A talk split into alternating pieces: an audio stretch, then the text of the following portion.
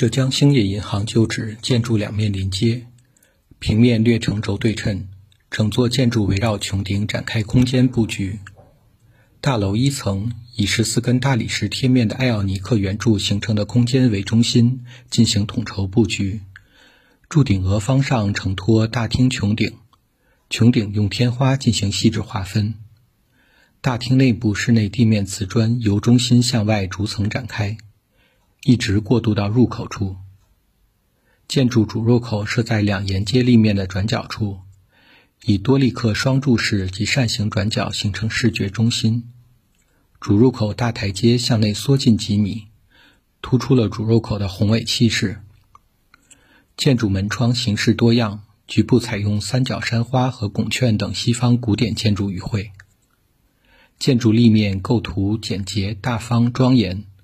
体现了新古典主义建筑的基本设计原则。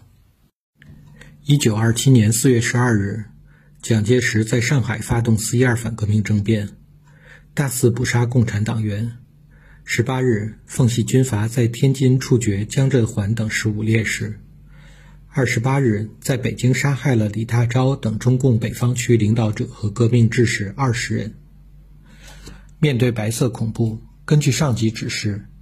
李继达在疏散室内大部分党员后，仍坚持和妻子刘金开展地下斗争。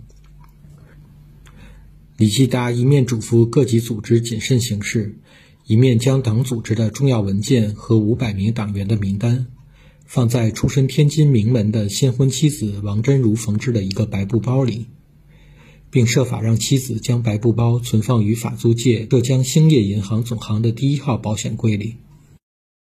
六月，中共中央指示在天津成立中共顺直临时省委，中共天津地委改组为天津市委，李继达任省委宣传部工人部部长兼天津市委书记。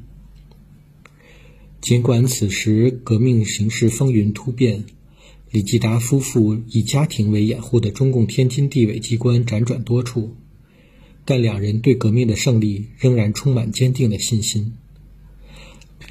王真如在悼念夫季达中曾回忆道：“季达多才多艺，工作累了他就拿起箫，我则以声相伴。